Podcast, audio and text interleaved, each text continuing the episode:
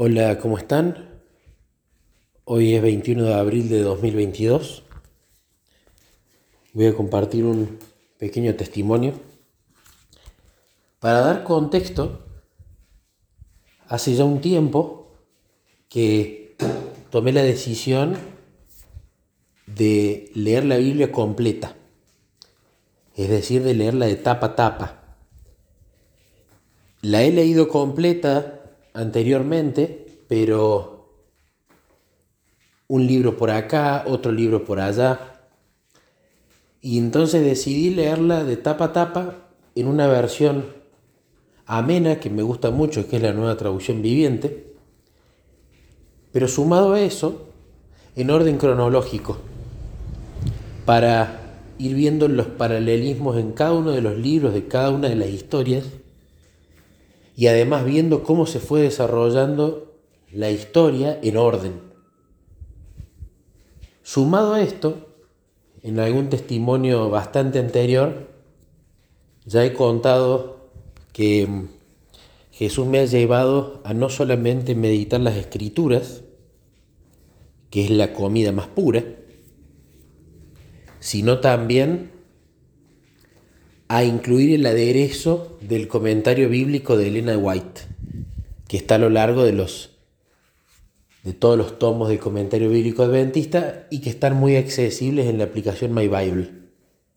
De esa manera, cuando incluía eso en la meditación, la ampliaba la meditación y muchas veces Jesús me contestaba a través del comentario de Elena meditado junto con el texto bíblico.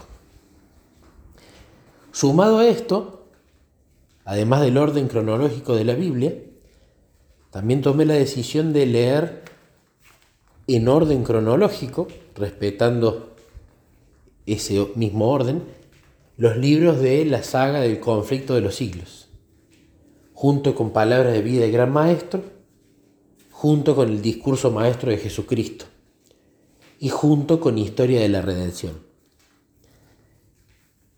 ¿Cuánto tiempo esto va a llevar? No lo sé, pero en meditar las escrituras, con los comentarios de Elena y con los libros de Elena, ha sido realmente de bendición y ha sido la experiencia con la Biblia hasta el día de hoy que más me ha llenado, que más me ha enseñado, en el, con la que más joyas he descubierto con las que más pecados he descubierto, con las que más respuestas he obtenido y lo que me ha llevado a disfrutar más la palabra de Dios.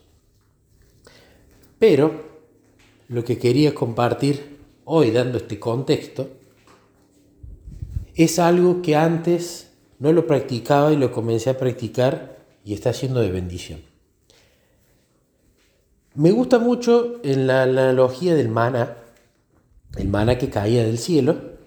Dice Elena que el maná es la palabra de Dios y es el alimento principal que tenemos que buscar. Pero si vemos en Éxodo y vemos en números, se ve que a algunos el maná les sabía a hojuelas de avena con miel. Y a otro, a otros les parecía como una especie de gusto de pan con aceite de oliva.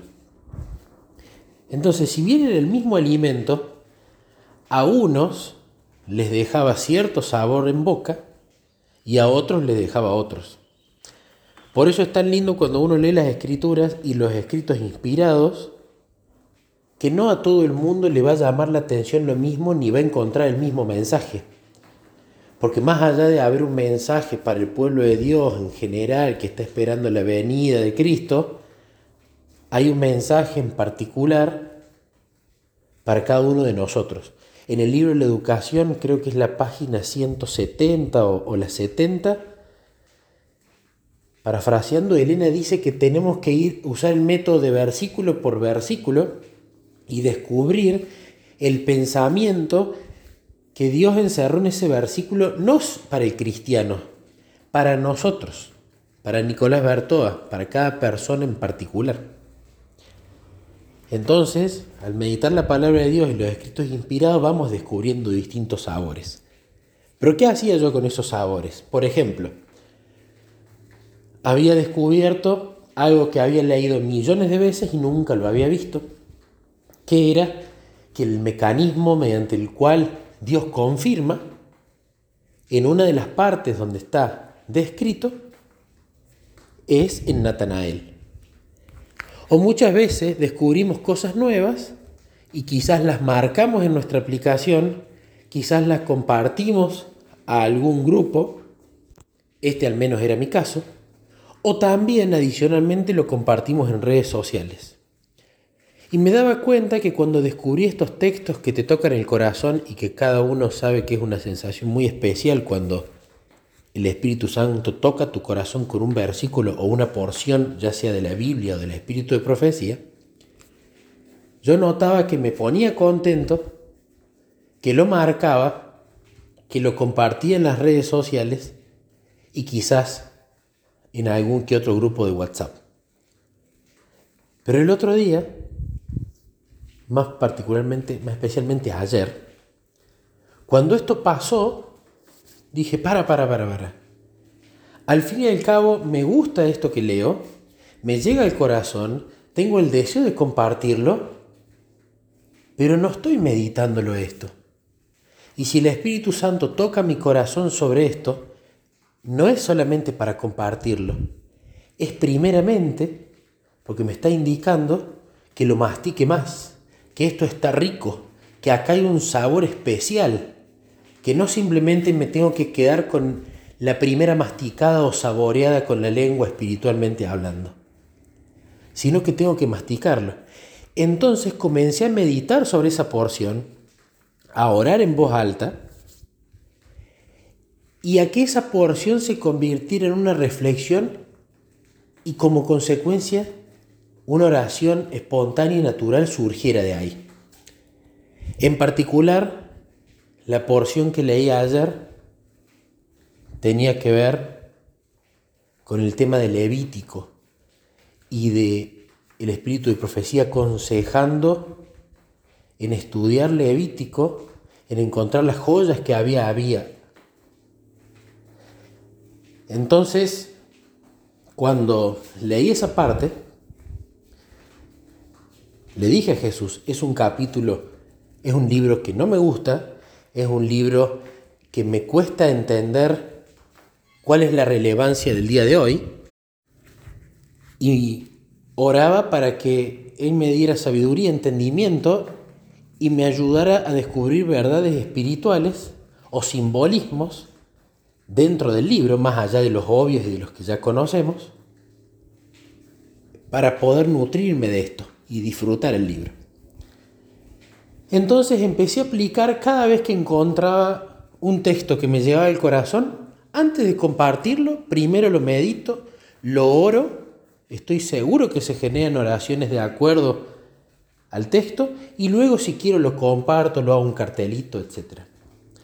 Y fue de gran bendición hacer esta oración porque en esa hora que me había guardado para que leamos juntos con Jesús, empezaron a saltar de la hoja de textos que ya había leído muchísimas veces, juntos con los comentarios de Elena, un montón de verdades que o no tenía muy claras o que no tenía idea que estaban allí. Y fue una bendición porque esas fueron nuevas verdades que me hicieron marcarlas de nuevo, que me hicieron meditar sobre ellas y aprender cosas nuevas y que me hizo compartirlas para que otras personas quizás se vean tocadas por esas frases, esos textos. Entonces, quería contar esto, por supuesto, siempre primero para gloria de Dios, pero para exhortar a practicar esto, de estar atento a esas porciones, esos versículos, esos párrafos que nos tocan el corazón, pero no simplemente en quedarnos en qué lindo esto que dice acá, lo voy a compartir, sino en que el propósito del Espíritu Santo no es simplemente que lo compartamos, porque al fin y al cabo compartir es para que le llegue a otro que está necesitando eso. Pero el propósito principal es llevarnos esa verdad para ver qué hay allí para descubrir de nutriente para nuestra vida en particular. Y si esa porción no la meditamos y simplemente la leemos, va a pasar de largo.